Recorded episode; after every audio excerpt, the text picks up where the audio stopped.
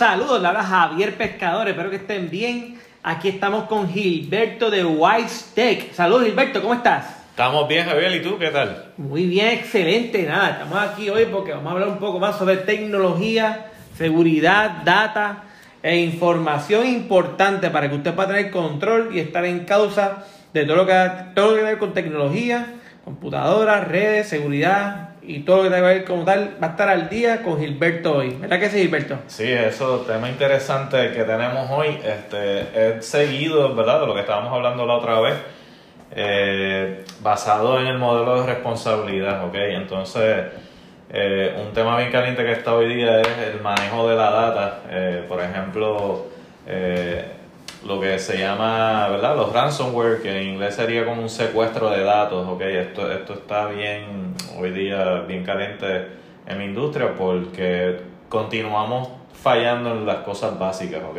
Hubo algo con Microsoft, escuché yo que, una, que hubo un ataque a compañías americanas que Microsoft. Sí, eh, eh, fíjate, en esto, la, lo que ustedes escuchan en las noticias es quizás las cosas más grandes pero suceden miles y miles diariamente, ¿ok? Este, no se está llevando la situación eh, tan amplio como, como realmente está ocurriendo. Pero no venimos a hablar de víctimas, venimos a hablar de cosas para ponerlos en causa, como tú dijiste, ¿verdad? Para controlar.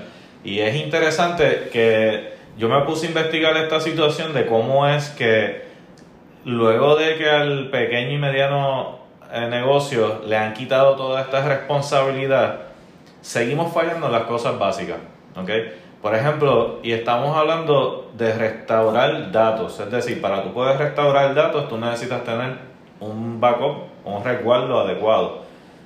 Y la razón he encontrado de por qué es que seguimos fallando en eso es que hay el pequeño y mediano negocio, los ejecutivos siguen teniendo consideraciones en ese tema y hay que manejarlas. Por ejemplo, tú te encuentras gente desde que dicen no saben nada al respecto, lo cual para mí es una admisión de que saben algo, pero no lo quieren, ¿verdad?, confrontar. Eh, y tenemos personas también que pueden decir que la data quizás para ellos no es, no es tan importante. Como podemos tener gente en, otro, en otra banda del espectro, ¿verdad?, que pueden este, eh, tener todas las supuestas soluciones, pero quizás entonces no están haciendo las pruebas adecuadas. Es decir, no pasan por un proceso de prueba donde sí hacen un escenario de desastre y es exitoso. ¿ok? Eso es como cuando estamos hablando de terremotos, fuego y esas cosas, donde uno las practica y uno pues se va adaptando a eso y es como un músculo ¿no? de memoria que uno tiene.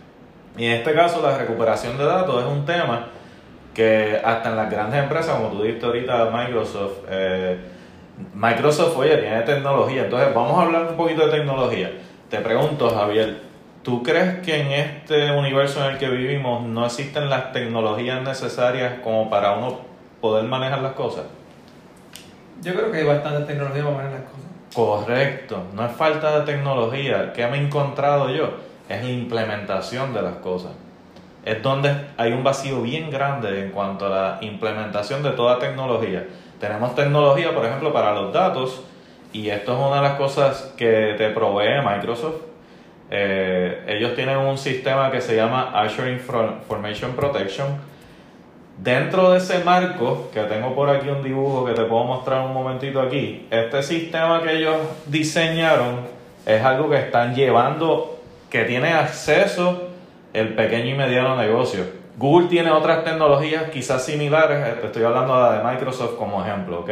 El que esté con Google Suite, pues tiene también su tecnología para lo que se llama Data Loss Prevention, ¿ok? Que es un marco de prevención de pérdida de datos. Entonces, aquí te proveen ellos como cifrado, te dicen que tienes cifrado, te ponen label de sensibilidad donde tú cataloga cada dato como público, como interno, confidencial o altamente, ¿verdad? Este, secreto. Y esas son las categorías que tú le quieras poner, ¿ok? Es decir, tú haces un dato, o, tú haces un documento, ya sea en Word, Excel, eh, ¿verdad? El programa de, que Microsoft te provee, y a ese documento tú le vas a, seleccionar qué tipo de confidencialidad tú quieres con eso. Es decir, si ese documento es algo interno que no puede tener nadie público, tú le pones, le estampas eso. ¿Qué pasa? Automáticamente ese documento no va a salir de la compañía. Y si alguien intenta sacarlo de la compañía, te, te aparece una alerta en el sistema, ¿ok? ¿Qué pasa? Que puede que grandes empresas, compañías, yo he visto compañías con 500 o más empleados, donde tienen el sistema empresarial, pero no tienen esto implementado. Están pagando por esto, pero no lo tienen implementado. Es una herramienta súper valiosa que te pudiera evitar. Estamos hablando de prevención. Y esto lo tiene disponible el pequeño y mediano negocio. ¿Ok?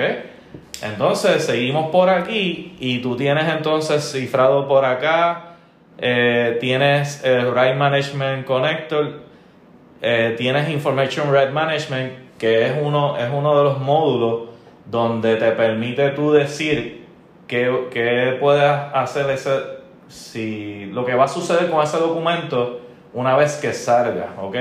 Pues si tú envías un documento a un cliente, pero tú no quieres que el cliente lo pase a otro, pues eso está incrustado ahí, donde tú le, tú le dices, ok, tú le envías un, documento, eh, un informativo o algo confidencial de su, de su, eh, ¿verdad? De, su ingreso y cosas así, y es para él, pero él no lo puede compartir fuera quizá de él, ¿ok? Así que todo eso lo podemos manejar y lo podemos controlar.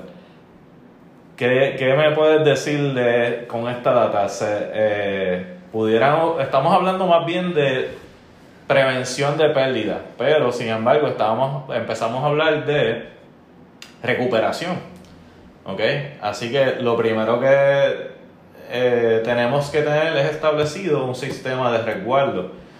Y hay sistemas, no tienen que ser carísimos. O sea, eh, estamos hablando de que yo he tenido implementaciones que eh, suena absurdo, pero se puede.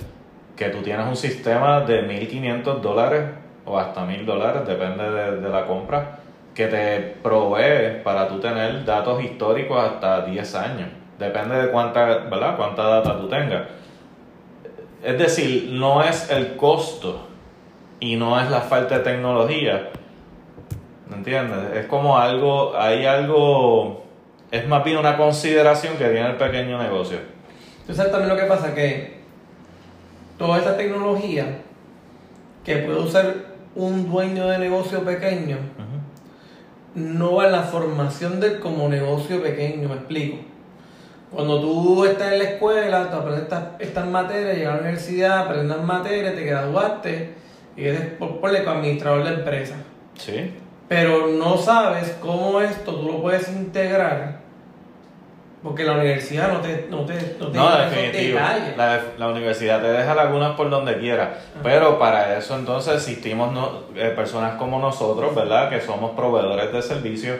El cliente no necesita ser experto en el tema. No, claro. El, el, el cliente necesita alguien que realmente le lleve y de hecho, tocaste tremendo asunto el que has tocado, porque la industria de por sí eh, está teniendo un giro drásticamente en los Estados Unidos que va a llegar a todo el mundo, porque van a empezar a regular la industria. Entonces, tenemos gente, no solo en pequeños negocios, tenemos también gente proveedores de servicios que no están haciendo las cosas correctamente.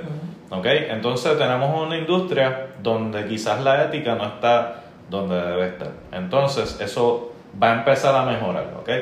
Este, así que, por lo menos lo que yo he visto aquí en Puerto Rico, sinceramente, no es por hablar mal de la competencia, pero yo no he visto a alguien que realmente esté abarcando las cosas como las estoy abarcando yo. Mm. Ok. Buenísimo. Genial. Pues mira, Alberto, ha sido bien interesante. Este, fíjate, como pequeño negocio, ¿por dónde uno empezar? Bueno, pues yo considero que toda educación debe empezar por querer saber. La persona necesita realmente tener un interés. ¿Qué es la, la primera herramienta que tú, que tú le, darías a alguien para este tipo de, de tema que tú hablas?